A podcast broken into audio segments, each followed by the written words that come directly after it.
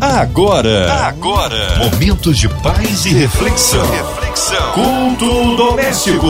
A palavra de Deus para o seu coração com Márcia Cartier. E começa agora mais um culto abençoador. Você que está ligadinho na 93, abre o coração, ouvidos atentos à voz do Senhor. Hoje com a gente, pastor Edivaldo Oliveira, do Ministério Minuto com Deus. A paz, que bom tê-lo conosco, pastor Edivaldo Oliveira. Boa noite, Márcia. Boa noite a todos os ouvintes da 93 FM que nos acompanham nesse momento. Amém. Um abraço aí a todos do Ministério Minuto com Deus. Hoje a palavra no Novo Testamento, pastor Edivaldo. Hoje nós vamos fazer uma reflexão no texto do Evangelho de João, capítulo 14, versículo 23. A palavra de Deus para o seu coração. Está escrito assim: Respondeu Jesus: Se alguém me ama, guardará a minha palavra. Meu Pai o amará. Nós viremos a ele e faremos nele morada.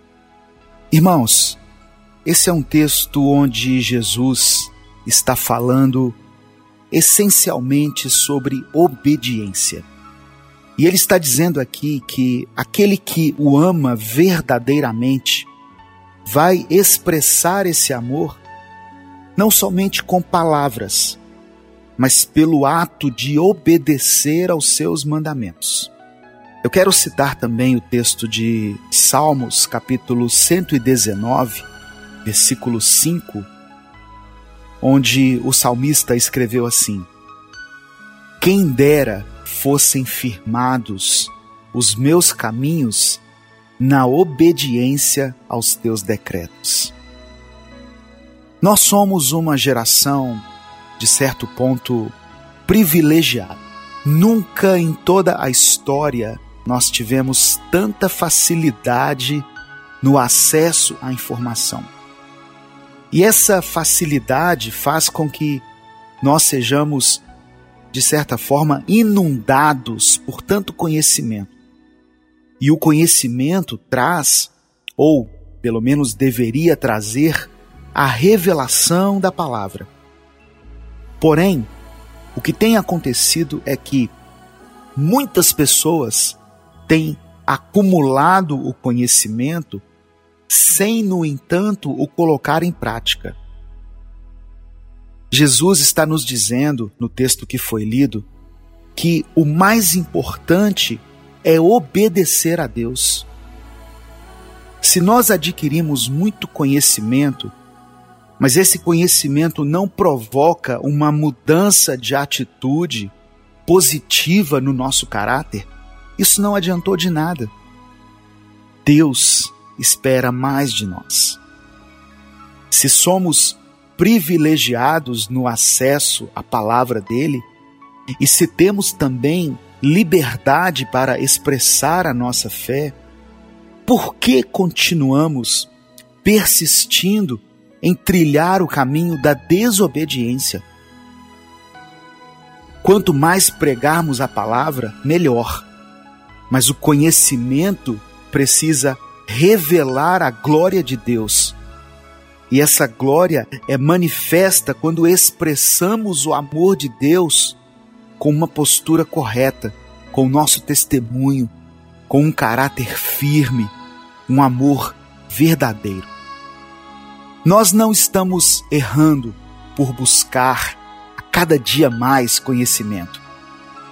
Mas é chegado o tempo em que tudo o que nós adquirirmos em nosso coração deva refletir nas nossas atitudes. Você já parou para pensar por que tem crescido tanto o número de evangélicos no Brasil e no mundo? Só que, na mesma proporção, cresce também a violência, cresce o número de divórcios, o consumo de drogas ou álcool. Você já parou para se perguntar a respeito disso? Nós não temos provocado a mudança na sociedade que tanto buscamos. E não é por falta de igrejas, nem por falta de líderes que pregam a palavra. O problema é a incoerência entre o discurso que pregamos e o modo de vida que nós levamos. Esse tempo de pandemia tem nos desafiado, porque de certa forma, muitas pessoas se escondiam atrás da sua religiosidade antes dessa crise, frequentando um culto, cumprindo ali o seu ritual como crente, e aquilo dava a impressão de que tudo estava bem. Mas quando houve essa restrição ao número de pessoas em um ambiente, o que afetou diretamente os nossos cultos, quando recentemente nós passamos a adotar um modelo de isolamento social, ficou evidente que muitas pessoas não tinham e ainda não têm uma vida com Deus. Mas elas simplesmente conservavam uma espiritualidade de fachada. Quando nós fomos obrigados a buscar a Deus dentro dos nossos quartos, a louvar ao Senhor sozinhos, sem instrumentos ao fundo, quando somos obrigados a buscar na intimidade a nossa própria revelação, os nossos próprios sermões, foi aí que nós passamos a perceber que, na verdade, nós estávamos servindo a Deus, mas de uma forma muito superficial. Em Lucas capítulo 6, versículo 46, está escrito assim: Por que me chamais Senhor, Senhor, e não fazeis o que vos mando.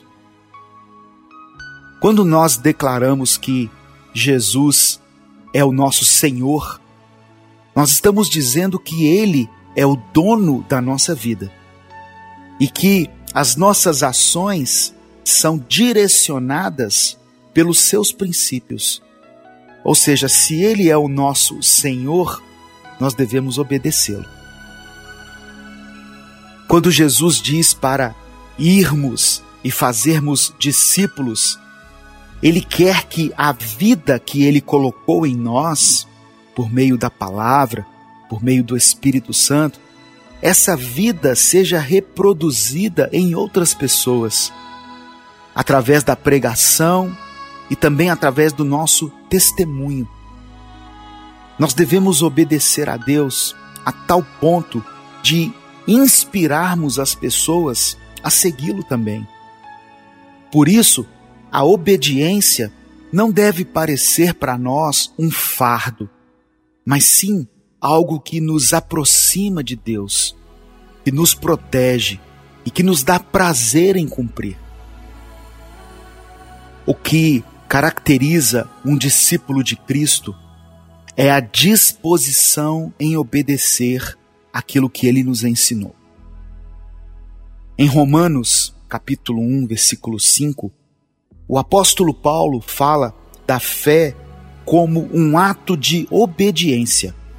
Ele diz assim: por intermédio de quem viemos a receber graça e o apostolado, por amor do seu nome, para a obediência por fé entre todos os gentios.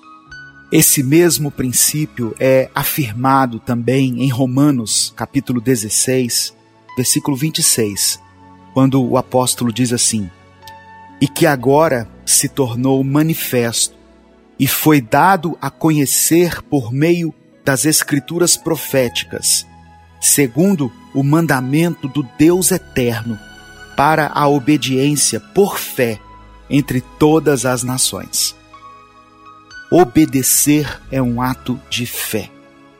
Nós fomos chamados à obediência pela fé. Esta é a melhor maneira de nós caminharmos com Jesus. Paulo fala aos Efésios que a nossa condição antes de sermos salvos era de filhos da desobediência. Em Efésios capítulo 2, do verso 1 ao verso 3, ele diz: ele nos deu vida, estando vós mortos nos vossos delitos e pecados, nos quais andastes outrora, segundo o curso deste mundo, segundo o príncipe da potestade do ar, do espírito que agora atua nos filhos da desobediência, entre os quais também todos nós andamos outrora, segundo as inclinações da nossa carne, fazendo a vontade da carne e dos pensamentos. E éramos, por natureza, filhos da ira, como também os demais. Antes de nós nascermos de novo em Cristo, antes do novo nascimento que foi provocado em nós pelo Espírito Santo, nós estávamos escravizados pela vontade da carne e andávamos de acordo com os padrões do mundo, segundo o príncipe da potestade do ar, do espírito que atua nos filhos da desobediência. Ou seja, nós éramos influenciados por um espírito maligno. O ideal seria que a maioria dos cristãos fosse submisso a Deus e a Sua palavra. Mas infelizmente nós podemos afirmar, por tudo que nós observamos, que não é isso o que tem acontecido. Nós somos uma geração que conhece a palavra, mas que não tem vivido a palavra. Milhares de pessoas confessam a Jesus todos os dias nas igrejas evangélicas, só que a maioria dessas confissões tem sido somente da boca para fora. Muitas vezes provocadas mais pela emoção do que pela convicção. É necessário que aqueles que conhecem a Cristo e que o confessam como Senhor e Salvador tenham a plena consciência do que isso significa e tenham um compromisso de obediência total ao Senhor. O problema não é somente a desobediência, mas o fato de que muitos fingem que são obedientes, numa tentativa de manter a aparência diante das pessoas, buscando a aprovação de homens, se esquecendo de que o que importa é recebermos a aprovação de Deus.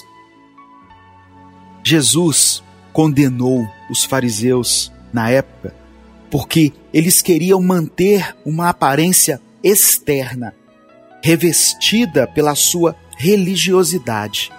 Eles eram exímios cumpridores da lei. Hoje em dia não tem sido diferente.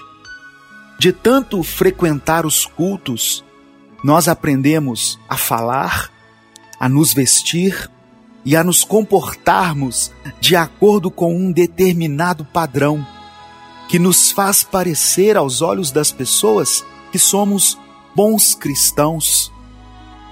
E muitas vezes nós estamos somente revestidos de, dessa aparência, mas por trás levando uma vida de pecado. Só que, meu irmão, aos olhos de Deus, nada fica oculto. Não adianta nós querermos preservar o exterior, aquilo que está diante dos olhos das pessoas e não cuidarmos do nosso interior. Eu quero ler o texto de Mateus capítulo 23, versículos 25 e 26, que diz assim: Ai de vocês, mestres da lei e fariseus hipócritas!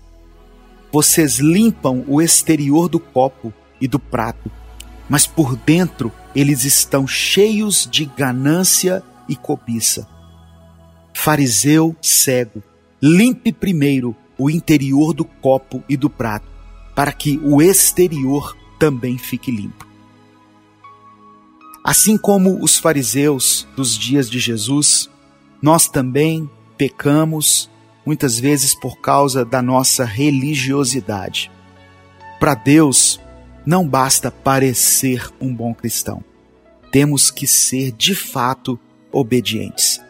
Não adianta sermos frequentadores de cultos se não tivermos uma atitude de obediência diante da palavra que está sendo exposta. É preciso praticar a palavra. Tiago, capítulo 1, do verso 22 ao verso 25, diz assim: Tornai-vos, pois, praticantes da palavra, e não somente ouvintes, enganando-vos a vós mesmos.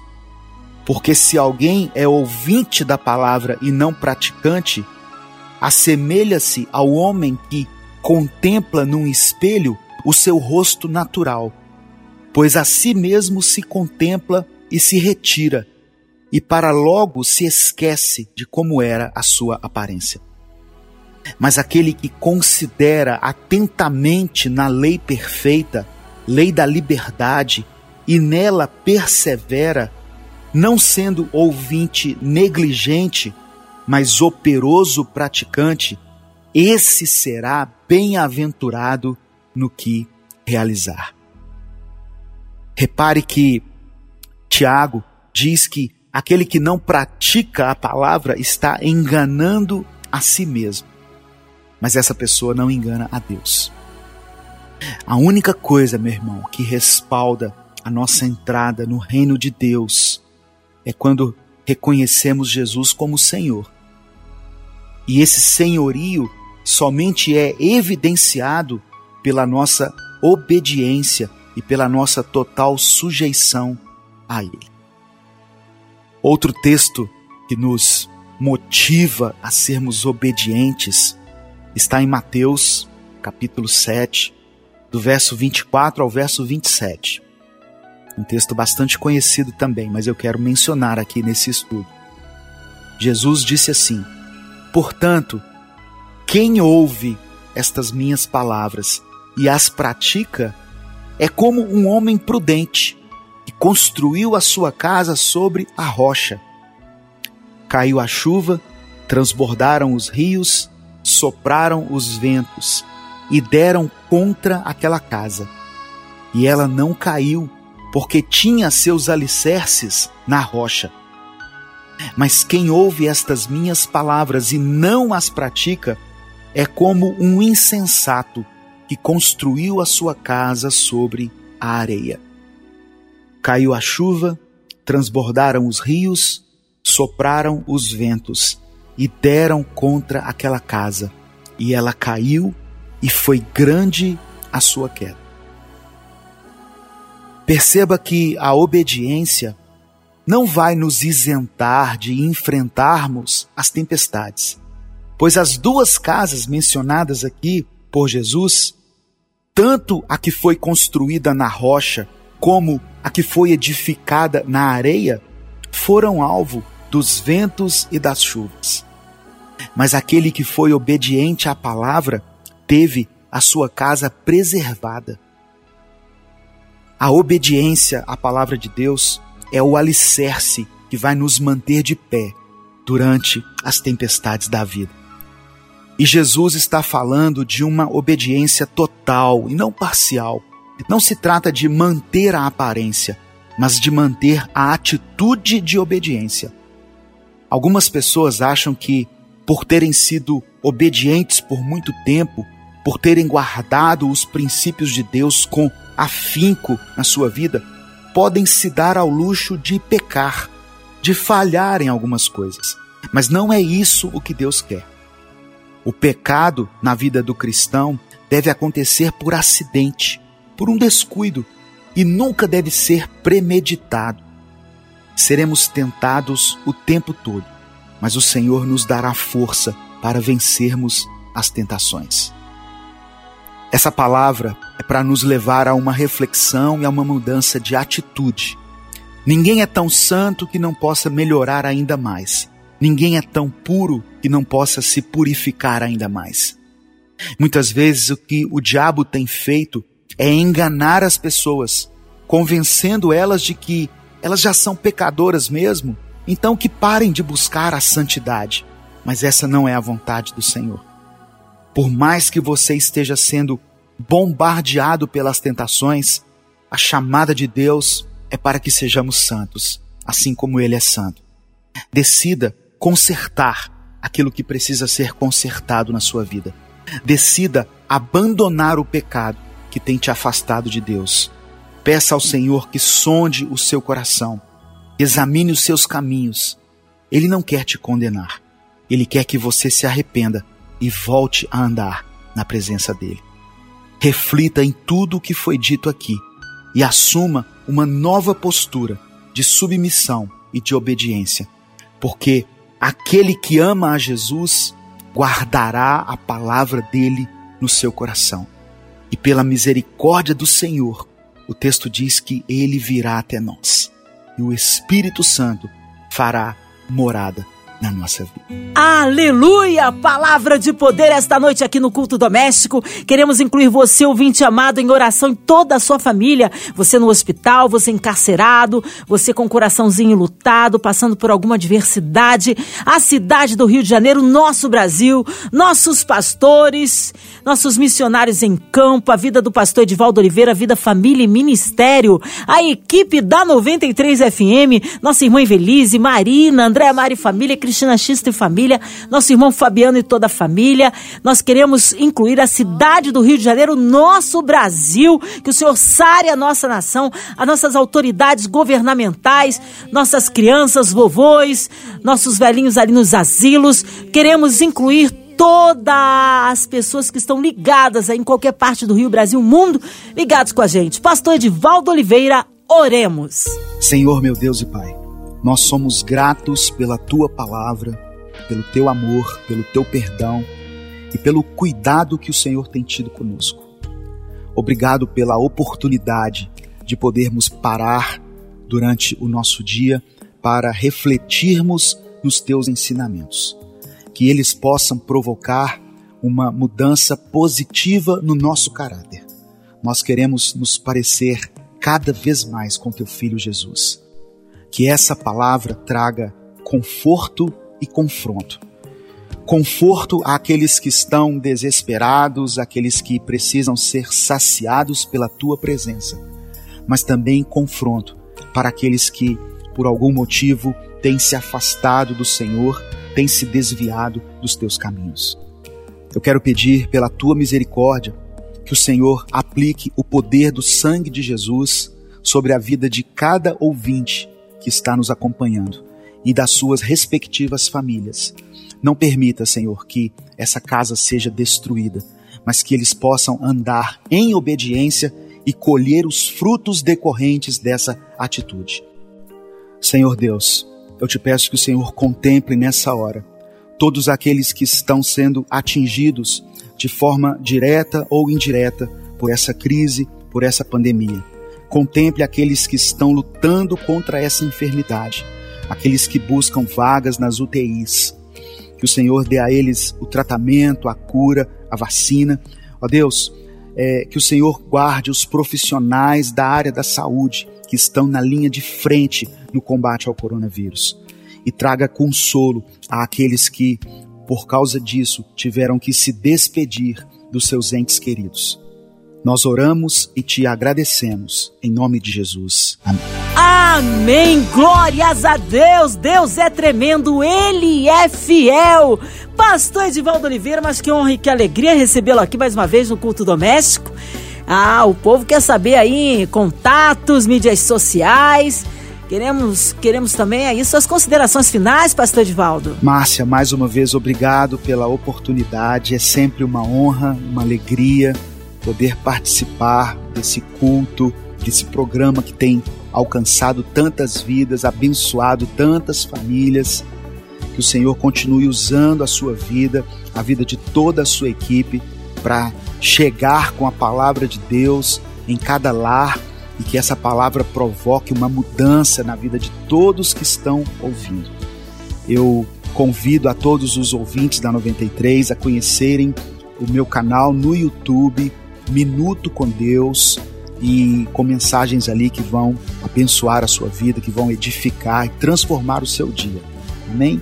Que Deus te abençoe em nome de Jesus. Amém. Glórias a Deus pela vida aí do pastor Edivaldo Oliveira. Que seja breve aí o seu retorno. Um abraço a todos do Ministério Minuto com Deus. E você, ouvinte amado, continue por aqui. Tem mais palavra de vida para o seu coração. De segunda a sexta, aqui na Sua 93 FM, você ouve o Culto Doméstico e também podcast nas plataformas digitais. Ouça e compartilhe. Você ouviu? Você ouviu? Momentos de paz e reflexão. reflexão. Culto doméstico.